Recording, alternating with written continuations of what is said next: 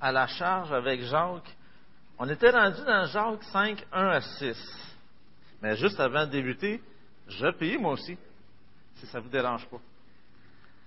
Seigneur, je dis merci pour ce matin. Merci parce que c'est celui qui est, le, qui est au centre de toutes choses pour nous. Seigneur, soit celui qui nous guide, soit celui qui nous fortifie, soit celui qui nous parle. Seigneur, c'est toi qu'on veut entendre ce matin. Seigneur, je te prie vraiment de diriger euh, dans le texte qu'on va, entrer ce matin. Je te prie de parler à chacun de nos cœurs. Seigneur, sois celui euh, qui ressort gagnant de tout ça, Seigneur. S'il te plaît, sois avec chacun de nous, Seigneur. S'il te plaît, c'est dans ton Fils Jésus, je te demande. Amen. Est-ce que vous avez déjà entendu parler de l'histoire, de John Wesley? Des fois, on connaît peut-être juste le nom de la personne sans savoir tous les détails de sa vie. John Wesley, c'était le fondateur de l'Église méthodiste. Il a débuté comme un simple prédicateur. Euh, au début, il ne faisait pas beaucoup d'argent, mais après un certain temps, euh, il, a, créé le mouvement de l'Église méthodiste.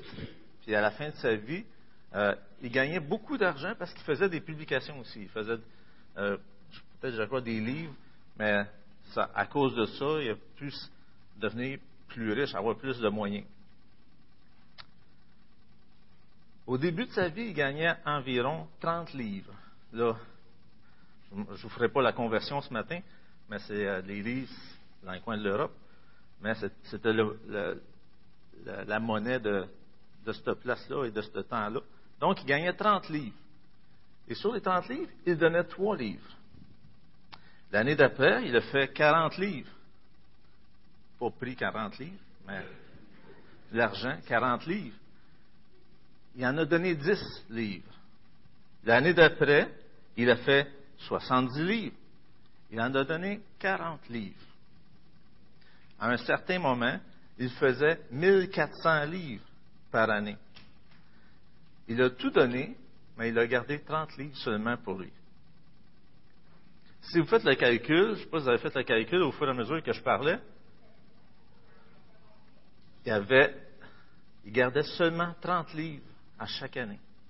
Le restant, il donnait. C'est beau de voir que cette personne-là savait de quoi qu'il avait besoin. Puis le restant, il le donnait à Dieu, tout simplement. avec le temps des fêtes qui approche, des, dons comme ça, certainement, ça s'apprécie. On, Donald tantôt parlait de, la porcelaine, les paniers, puis tout ça. Il y a beaucoup de besoins qui sont présents, puis certainement des, des dons comme ça, ça peut faire toute une différence. Ce matin, c'est justement un sujet qu'on va toucher, l'argent. Tout un sujet. Un texte euh, de six versets seulement que Jacques s'adresse puis ce texte-là est considéré comme le texte le plus dur de l'épître de Jacques. Jacques s'adresse durement à ces gens-là. Il y a un texte que, j'ai aimé. Habituellement, on choisit une phrase. Qu'est-ce qu'on veut vous dise avec le message que on va vous apporter? J'ai tombé sur un verset que j'ai beaucoup aimé. C'est dans Job. Ça nous dit, Job, pas besoin de tourner, Job 22, 25 l'histoire, vous, la connaissez un peu, l'histoire de Job. Job était très riche. Jour au lendemain, ça commence avec plus rien, il est malade. Puis là, ses amis, quatre amis, ils viennent le voir. les quatre amis, ils pensent qu'il y a un péché dans sa vie. Fait que là, ça discute. Ah, ça doit être parce que ça, ça, ça. Jusqu'à temps que Élisée, le quatrième ami, le plus jeune, vienne et dise cette phrase-là. Parce que lui croyait que euh, c'était parce qu'il avait il aimait trop l'argent. Là, lui, il dit jette ton or, jette tout ça. Et la phrase, c'est le Tout-Puissant sera ton or, ton argent, ta richesse. Donc, c'est cette phrase-là ce matin que je vais vous apporter. Le Tout-Puissant sera ton or, ton argent, ta richesse. Est-ce que Dieu, surtout dans ces temps-ci, avec tous les achats et tout ça, comment on met d'argent dans chaque foyer pour les, cadeaux et tout ça, est-ce que l'argent, les biens matériels, est-ce que c'est, ça prend souvent la place de Dieu dans nos vies? est-ce qu'on dirait plutôt ton or, ton argent, ta richesse sera ton Tout-Puissant? Ou si on dit le Tout-Puissant sera ton or, ton argent, ta richesse? Si on veut vraiment être sincère, prendre le temps des fois d'y penser. Qu'est-ce qui, est, qu'est-ce qui a la première place dans nos vies? L'argent peut être une des, une des choses qui peut prendre beaucoup de place dans nos vies. Dans le texte d'aujourd'hui, on va voir trois choses. Il y a un avertissement, un encouragement, puis une exhortation. Cinq. Trois choses de même qu'on va voir dans le texte. Donc, on va les lire ensemble. Jacques 1 à 6, pas long. On va lire ensemble. Jacques 1 à 6. Ça dit, à vous maintenant riches, pleurez et gémissez à cause des malheurs qui viendront sur vous. Vos richesses sont pourries et vos vêtements sont rongés par les teignes. Votre or et votre argent sont rouillés, et leur rouille s'élèvera en témoignage contre vous et dévorera vos chairs comme un feu. Vous avez amassé des trésors dans les derniers jours. Voici le salaire des ouvriers qui ont moissonné vos champs et dont vous les avez frustrés, cris, et les cris des moissonneurs sont parvenus jusqu'aux oreilles du Seigneur des armées. Vous avez vécu sur la terre dans les voluptés et dans les délices. Vous avez rassasié vos cœurs au jour du carnage. Vous avez condamné, vous avez tué le juste qui ne vous a pas résisté. C'est tout un texte où est-ce que Jacques s'adresse aux riches. Donc, premier point, un avertissement. Il commence Jacques avec À vous maintenant. On a vu, les, euh, je crois que c'est Steve qui avait apporté des versets auparavant qui, qui commençaient la section avec à vous maintenant. Donc, c'est comme, il veut avoir l'attention de ces gens-là. C'est comme s'il disait, attention, je veux vous parler. Ou on pourrait dire en québécois, hey, ça pourrait être un peu de ce style-là. À vous maintenant, riches. C'est qui ces riches-là? S'il s'adresse à eux comme ça, riches, c'est parce qu'ils se reconnaissaient certainement. Sûrement aussi ceux de l'Église reconnaissaient qui étaient ces riches-là. Ils étaient reconnus pour leur richesse. Ils sont appelés comme ça. Il n'y a pas de nom, il n'y a pas. C'est simplement à vous maintenant riches. Est-ce qu'ils étaient des croyants? Peut-être, peut-être pas. On va le voir un peu plus tard. au verset 1, si on fait juste passer au travers du texte, essayer de voir c'est qui ces gens-là. Au verset 1, on voit qu'il y a un jugement qui pèse sur eux. Ils ont fait du mal. Il y a quelque chose de mal qu'ils ont fait, ces gens riches-là. Au verset 2 et 3, on parle a beaucoup d'argent. Ils ont ramassé beaucoup d'argent. Il y en a tellement qu'ils en amassent. Ils font un amas, un tas d'argent, parce qu'ils en ont beaucoup. Ils en ont plus que nécessaire. Je ne sais pas pour vous, mais à date, je ne pense pas que ce soit mon problème, parce que vous que les comptes arrivent plus vite que d'autres choses. On apprend au verset 4 qu'ils ont des employés. Ils sont propriétaires des terres, de champs. Ils engagent des gens euh, pour la récolte, pour travailler la terre. Donc, c'est des personnes qui ont plusieurs champs, plusieurs terres. Et qu'est-ce qu'on apprend aussi, c'est qu'ils sont injustes avec eux. C'est triste verset 5, on voit que les richesses qu'ils ont, ils en profitent, mais beaucoup, en profitent sur le dos des pauvres, de ceux qui maltraitent. Donc, est-ce que c'est des croyants ou pas? Dans ce temps-là, on peut avoir un doute. Quand que tu dis que tu vas juste amener les gens que tu maltraites, que tu les amènes en cours après ça, puis que tu peux les amener jusqu'à la mort, on peut se poser des questions, mais on ne sait pas. Je ne sais pas si vous vous souvenez du dernier message que je vous avais apporté. C'était dans Jacques 2, 1 à 13. on parlait du favoritisme. On parlait comment que des gens riches, il y avait une personne riche et une personne pauvre qui rentrait dans l'assemblée. Comment qu'on, les croyants réagissaient face à ça. Je voulais juste les trois premiers versets. Mais frères, que votre foi en notre glorieux Seigneur Jésus-Christ soit exempte de toute acceptation de personne. Supposez en effet qu'il entre dans votre assemblée un homme avec un anneau d'or et un habit magnifique, et qu'il y entre aussi un pauvre misérablement vêtu. Si tournant vos regards vers celui qui porte l'habit magnifique, vous lui dites, toi, assieds-toi ici à cette place d'honneur. Et si vous dites au pauvre, toi, euh, tiens-toi là debout ou bien euh, assieds-toi au-dessous de mon marchepied. Donc, les croyants ont été impressionnés par les riches. Les riches qui rentraient dans l'église des croyants étaient bien accueillis. Il y avait des places d'honneur. Donc, il y avait des riches dans cette église-là. Pas nécessairement des croyants. Dans l'épître de Jacques, dans les cinq euh, chapitres qu'on a, 17 fois Jacques s'adresse à eux avec, en commençant par mes frères, ou une formule semblable. Puis, souvent, dans ces, dans ces approches-là, Jacques utilise mes frères pour rappeler le lien qu'ils ont ensemble, pour leur rappeler, regardez, on est une famille, on se tient, on s'aime. Puis, suite à ça, il apporte soit un avertissement, hein, soit un, un, encouragement ou quelque chose comme ça. Mais ici, il n'y a pas ça. Ça ne commence pas par ça. Puis pourtant, il reprend assez sévèrement. On voit au verset 1 que déjà la sentence est là pour ces riches-là. Pleurez et gémissez, car le malheur va venir sur vous. Donc Jacques reprend sévèrement ces gens-là, parce qu'il sait qu'il peut avoir une influence sur les gens dans l'Assemblée. C'est facile de se confier à l'argent quand on en a. Est-ce que vous avez déjà senti le danger de l'amour de l'argent? C'est tout un danger.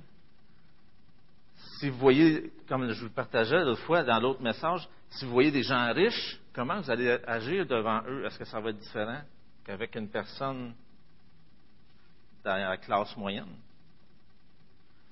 Ou un autre danger qu'on peut avoir, c'est que bon coup, si Dieu nous bénit, ça arrive des fois que Dieu nous donne un montant d'argent, puis tout ça. Puis dans ces temps-là, moi, je l'ai vécu un peu, j'ai senti que c'était comme plus facile de mettre de côté Dieu parce que ça va bien, j'ai de l'argent. Pourquoi, pourquoi je dépendrais de Dieu? J'ai de l'argent. Mais en bon coup, on s'aperçoit assez vite que, oups, ça passait. Dieu nous ramène aux, vraies réalités. Puis merci Seigneur pour ça, parce que sinon, on s'éloigne de Dieu. L'argent peut être un danger. Là, on voit qui est cette personne-là. Qu'est-ce qu'il y avait comme richesse, ces riches-là?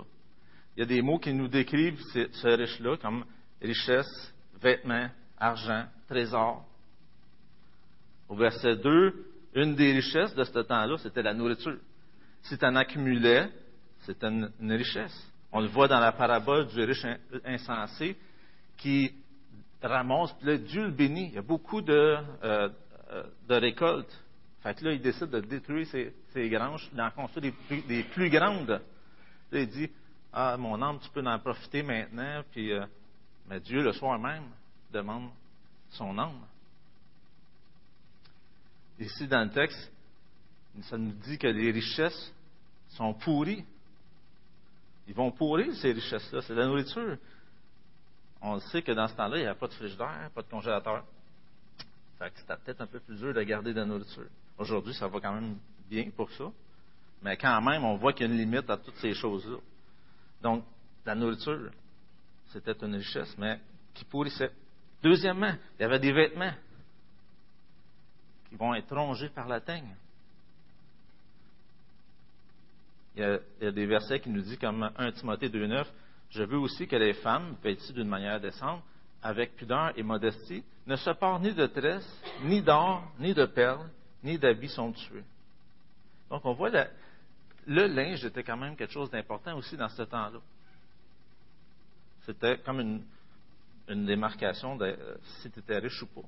On pouvait les distinguer selon ça.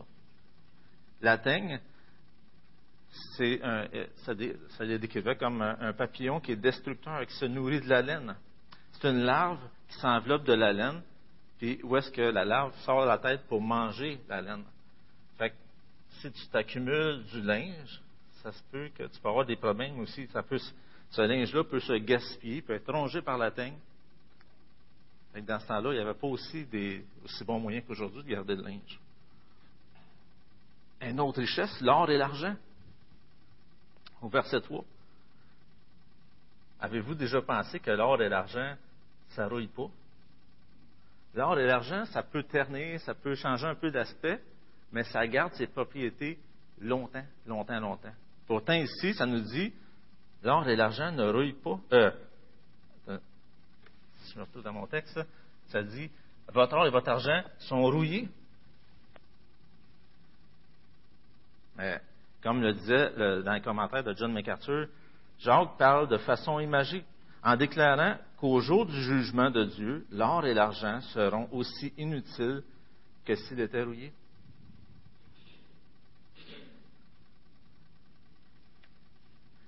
avec euh, mon auto que j'ai acheté, euh, c'est une Honda, euh, Honda, Civic noir, au début, je m'étais dit, ah, je sais que les Honda, habituellement, ça rouille quand même assez vite, je vais la faire traiter. Mais ça ne s'est pas fait finalement. Fait que là, il y en a de la rouille dessus.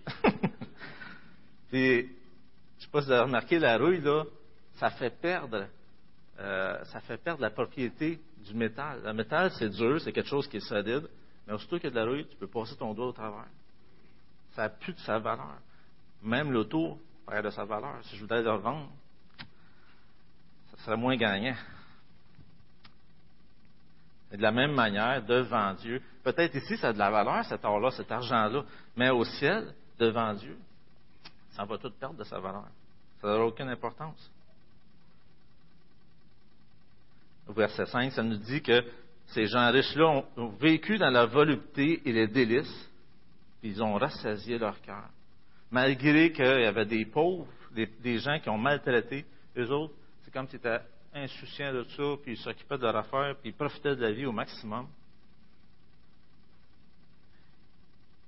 Il y a une phrase qui dit Rien ne révèle plus clairement l'état du cœur de quelqu'un que son attitude envers l'argent et les biens matériels.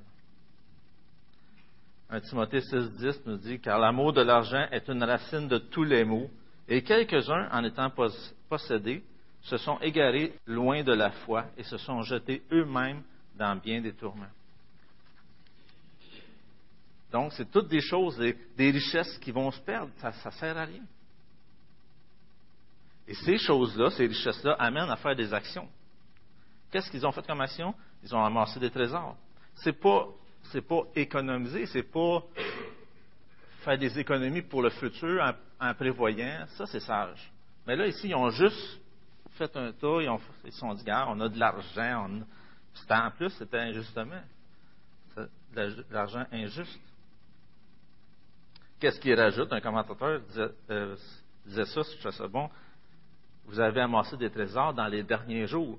Un terme qui dit que, euh, qui décrit comme la période entre la première venue de Jésus-Christ et la deuxième période de Jésus-Christ. Pour l'auteur, c'était clair dans sa tête. On le voit, vous allez voir aussi la semaine, euh, ben, dans le prochain texte que le jour du Seigneur était bientôt, comme on était juste sur le bord d'être avec le Seigneur, d'être avec son, dans son retour. Donc, ces personnes-là voyaient la fin s'en venir et malgré ça, ils accumulaient de l'argent. C'est comme s'ils disaient à Dieu, moi je, me, je fais mes affaires, puis peu importe ce que tu vas faire, ça ne me dérange pas qu'est-ce que, que toi tu me dis, qu'est-ce que tu vas faire.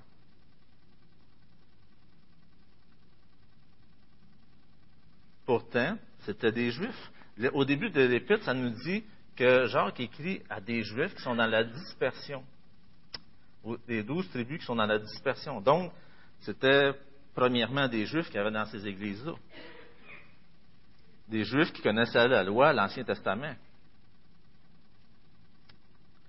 Dans Deutéronome 24, 14, 15, ça nous dit Tu n'opprimeras point le mercenaire, pauvre et indigent, qu'il soit l'un de tes frères ou l'un des étrangers demeurant dans ton pays, dans tes portes.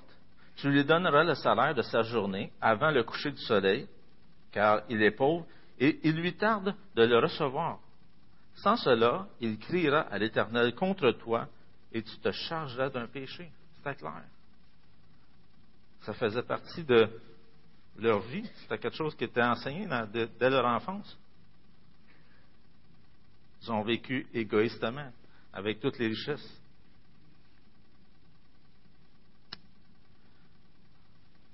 Ils ont été même jusqu'à condamner, jusqu'à tuer le juste. Ici, c'est vraiment dans le but d'amener à la mort les personnes. C'est une poursuite en justice. Au chapitre 2, verset 6 dans Jacques, le texte que, je vous parlais tantôt, ça dit Ne sont-ce pas les riches qui vous oppriment et qui vous traînent devant les tribunaux Et ces personnes-là, c'est juste, je ne sais pas si vous avez remarqué leur attitude, ils n'ont pas résisté. Un peu comme à l'image du Seigneur, qui nous dit dans 1 Pierre 2, 23, Lui qui injuriait ne rendait point d'injure, maltraité ne faisait point de menace, mais s'en remettait à celui qui juge justement. C'était des croyants, sûrement, qui, qui étaient maltraités, qui faisaient confiance à Dieu, mais ils ont été maltraités par ces gens-là. Donc, l'avertissement. Qu'est-ce que c'est l'avertissement? On vient de voir qui est la personne.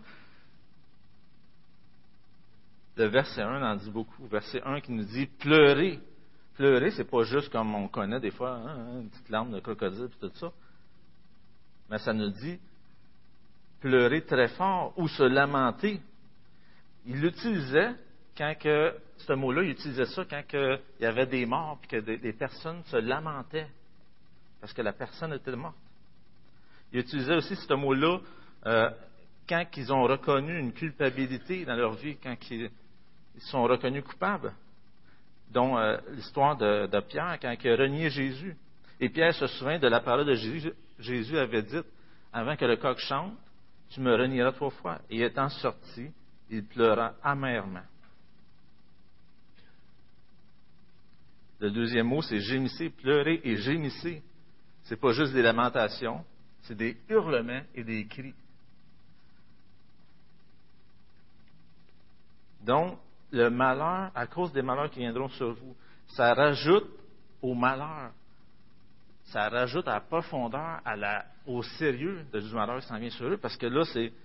Il y a, une, vraie, bonne raison pour laquelle que vous devriez pleurer très fort, vous lamenter, hurler et crier. Les autres, c'est comme tout va bien, la vie est belle.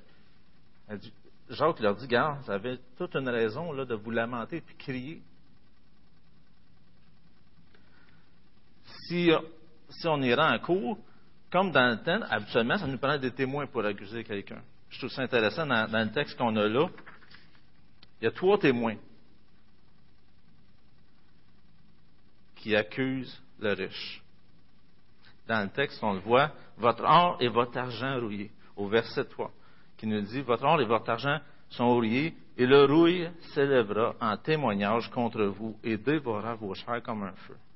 Donc, la rouille est comme personnalisée. Si vous mettez dans la tête le juge d'un côté, qui est Dieu, vous avez l'accusé, puis là, il y a des témoins qui vont se présenter. Premier témoin, la rouille.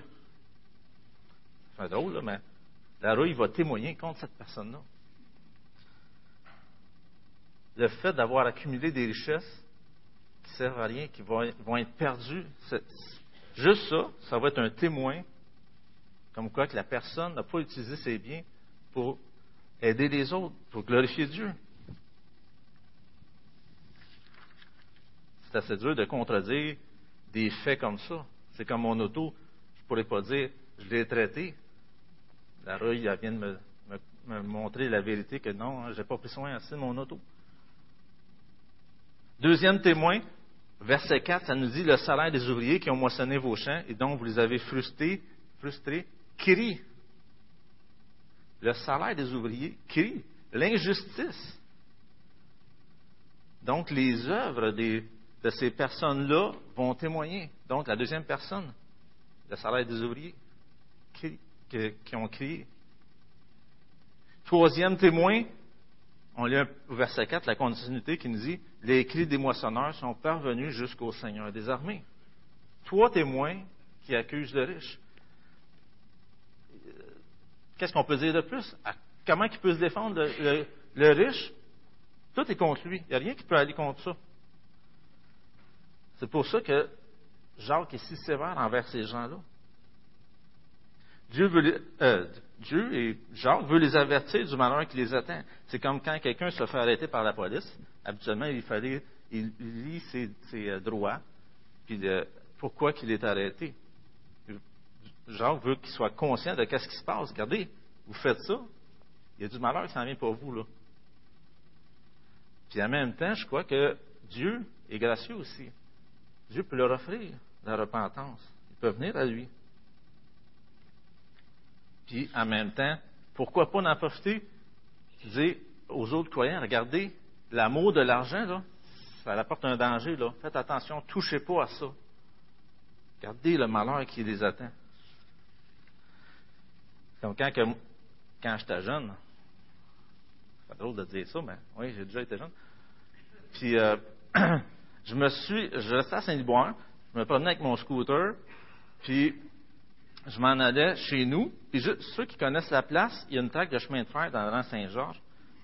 c'est comme une petite butte qui nous empêche un peu de voir l'autre côté. Fait que là, moi, je suis côté ici de la butte, je m'en vais vers chez nous. Là, je dis, ah, j'arrive pas de chez nous, m'enlever mon casque, c'est pas grave, là, ça fait pas mal. c'est un détail, juste profiter du vent, puis tout ça. J'enlève mon casque. Qu'est-ce qu'il y avait à l'autre côté de la, butte? La police. J'ai comme un, don de, quand je fais des, des affaires main, que je me fais ramener à ma place. Mais c'est juste pour dire que des fois, qu'est-ce qu'on pense ou la manière qu'on veut agir, si la loi dit quelque chose contre ça, habituellement, la loi est là pour nous rapporter. La loi est là pour corriger les choses. Puis Dieu est encore plus fidèle. Qu'est-ce qu'il a dit? Il va l'accomplir. C'est sérieux. Donc, tout un avertissement. Le Tout-Puissant sera ton or, ton argent, ta richesse. Deuxième point, un encouragement. Ça fait drôle de parler d'encouragement dans ce texte-là. On dirait que c'est, tout est négatif parce qu'il parle aux riches, mais il y en a un encouragement. C'est comme l'image de la fleur dans le désert. Des fois, il faut la chercher, mais si on prête attention, on peut en trouver une. On voit l'accusé, la victime, mais il y a aussi Dieu dans cette histoire-là. Dieu est conscient de tout ce qui se passe. C'est ça la belle chose. Dieu est conscient de, tout ce qui se passe pour l'accusé, mais aussi pour la victime. La victime n'est pas seule. La victime a un Dieu de son côté, un Dieu qui est conscient de l'injustice, qui entend ses cris. Psaume 116, 1 à 2, que j'aime beaucoup et qui nous dit J'aime l'Éternel, car il entend ma voix, mes supplications, car il a penché son oreille vers moi, et je l'invoquerai toute ma vie. Donc, le cri des moissonneurs sont parvenus jusqu'aux oreilles du Seigneur des armées. Dieu entend. Le Seigneur des armées. Je ne sais pas si vous pouvez vous faire l'image, mais le Seigneur des armées, on pourrait le voir comme le guerrier, celui qui est à la tête de son armée avec ses anges. Jésus, quand il était dans le jardin, dit à ses disciples, si je voudrais, je ferais appel à une, ordre d'anges. On voit à plusieurs endroits dans la Bible comment que si Dieu voudrait, il ferait un changement, il ferait une razzia. Mais faut juste imaginer que Dieu est derrière tout ça, que Dieu, même si on ne voit pas, Dieu est là. Dieu prend soin, puis Dieu dirige. Et Dieu va se venger un jour. Dieu va nous venger. La vengeance ne nous appartient pas, ça appartient au Seigneur. C'est au verset 5, il y a une expression au jour du carnage. C'est une image qui est assez terrifiante du jour du jugement qui s'en vient. C'est une expression qui vient de l'Ancien Testament. On peut le voir dans Isaïe 34, 5 à 8 où est-ce que l'Éternel euh, fait un jugement sur un peuple, le peuple de Moab, si je ne me trompe pas. Edom, Edom. Et il utilise cette expression-là. Au jour du carnage, il rase. Ce jour-là va venir. C'est un encouragement pour ceux qui souffrent, qui sont victimes de ces gens-là qui ne prennent pas soin des autres. Je vais juste vous dire un psaume pour ce, point-là qui, est une belle image. Les psaumes sont reconnus comme étant des. Euh, dans le fond, c'est des gens qui parlent à Dieu. On voit le cœur de ces gens-là. Psaume 94. Je vais vous lire pas tout le, psaume, mais je vais vous lire quelques versets. Dieu des vengeances éternelles, verset 1. Dieu des vengeances, paraît. Lève-toi, juge la terre. Rends aux superbes selon leurs œuvres. Jusqu'à quand les méchants, ô éternel? Jusqu'à quand les méchants triompheront-ils? Ils discourent, ils parlent avec arrogance. Tous, ceux qui font le mal se glorifient. L'Éternel, il écrase ton peuple. Il opprime ton héritage. Il égorge la veuve et l'étranger. Il assassine les orphelins. ils disent, l'Éternel ne regarde pas. Le Dieu de Jacob ne fait pas attention. Verset 14, ça nous dit qu'à l'Éternel ne délaisse pas son peuple. Il n'abandonne pas son héritage, car le jugement sera conforme à la justice. Et tous, ceux dont le cœur est droit l'approuveront.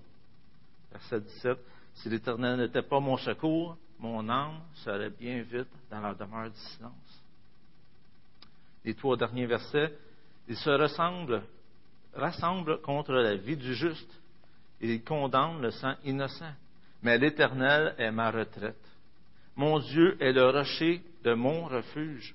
Il fera retomber sur eux leur iniquité. Il les anéantira par leur méchanceté. L'Éternel, notre Dieu, les anéantira. Je ne sais pas si vous vivez des injustices, peut-être que oui, peut-être que non. Peut-être que vous êtes écrasé par des personnes. Peut-être que euh, vous souffrez. Je ne sais pas, je ne connais pas tout ce que vous vivez. Mais si vous vivez ces choses-là, j'aimerais ça vous encourager. Dieu voit, ces choses-là. Dieu entend vos prières. Confiez-vous en lui. Un jour, il va y avoir un jour de vengeance. Fais de l'éternel ton or, ton argent et ta richesse. Si Dieu est ton, ta richesse, Dieu va agir pour toi. Troisième et dernier point. Trois leçons à retenir. Premièrement, on a vu l'avertissement. Deuxièmement, l'encouragement. Et troisièmement, l'exhortation. Je vais, je lire avec vous, relire le texte. Je vais mettre l'emphase où est-ce que je veux attirer votre attention.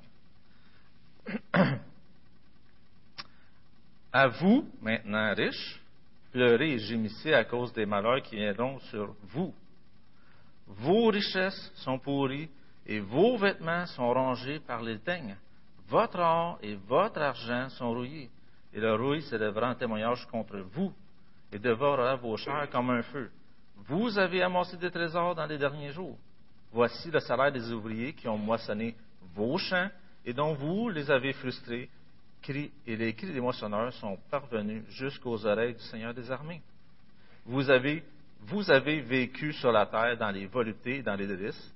Vous avez rassasié vos cœurs au jour du carnage. Vous avez condamné, vous avez tué le juste qui ne vous a pas résisté. Dix-sept fois, vous, vos, votre ça montre l'emphase que ces gens-là avaient. Mes affaires, mes richesses, c'est moi qui me les ai acquises, c'est à moi. Dieu est en dehors de tout ça. Pourtant, si on réfléchit moindrement, quand on est venu au monde, on n'avait comme pas grand-chose. Quand on va partir de ce monde-là, on n'apportera pas grand-chose. Job 1.21 nous dit, Je suis sorti nu du sein de ma mère, et nu, je retournerai dans le sein de la terre. L'Éternel a donné et l'Éternel a ôté. Que le nom de l'Éternel soit béni. Un jour, qu'est-ce qui se passe entre notre arrivée dans ce monde et le départ? Qu'est-ce qui se passe entre ces deux points-là? On devra rendre compte.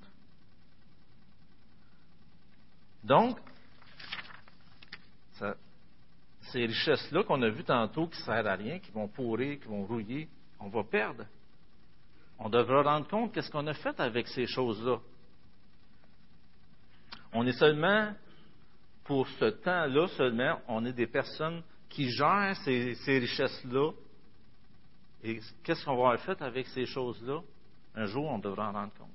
1 Timothée 6, 17, 19 nous dit, recommande aux riches du présent siècle de ne pas être orgueilleux, de ne pas mettre leur, espérance dans des richesses incertaines, mais de les mettre en Dieu. de la mettre en Dieu, qui nous donne avec abondance toutes choses pour que nous en jouissions. Recommande-leur de faire du bien, d'être riche en bonne œuvre, d'avoir de la libéralité, de la générosité et de s'amasser ainsi pour l'avenir un trésor placé sur un fondement solide afin de saisir la vie, véritable. Des fois, ça peut être un danger. Quand on travaille, on travaille dur pour avoir notre argent, on travaille pour faire vivre notre, famille, s'acheter un auto, une maison, toutes sortes de choses. Dans ce temps-là, on peut, être porté à, dire, bon, ben, hey, hein, j'en ai de l'argent, puis euh, c'est à moi, regarde, ma belle maison, puis tout. C'est facile des fois de mettre de côté Dieu. Mais qu'est-ce qu'on a? C'est Dieu qui nous le donne. Souvent, Dieu nous a bénis, puis des fois, on ne le voit pas. Puis Dieu nous promet qu'on manquera de rien. Vous vous souvenez du fameux verset euh, Ne vous inquiétez de rien, mais faites connaître à Dieu tous vos besoins. Aussi, dans, Matthieu 6,33, qui nous dit que Inquiétez-vous pas, regarde, je prends soin des oiseaux, je prends soin, il a pris soin du roi, comment il était bien habillé, mais les fleurs, Dieu en prend soin aussi. Puis il va nous donner. Cherchez premièrement le royaume de Dieu.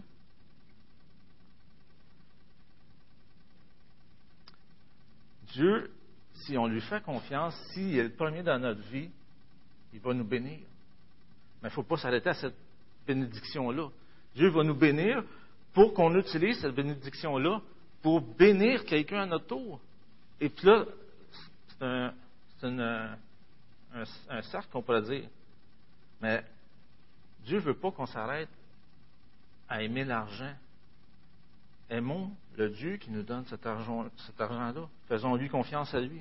Dieu nous donne l'argent pour pourvoir aux besoins de notre famille, pour l'avancement du royaume, pour gagner des perdus. Luc 16, 9 nous dit, et moi je vous dis, faites-vous des amis avec les richesses injustes pour qu'ils vous reçoivent dans les tabernacles éternels quand elles viendront à vous manquer? Dieu nous donne l'argent pour avoir soin de ceux qui sont dans le besoin. Galates 6, 2 à 10 qui nous dit, nous recommandons seulement de nous souvenir des pauvres, ce que j'ai bien eu soin de faire. On a toutes sortes de choses qui, quand on nous parle de récemment, la guignée euh, sème avec les paniers, il y en a des besoins.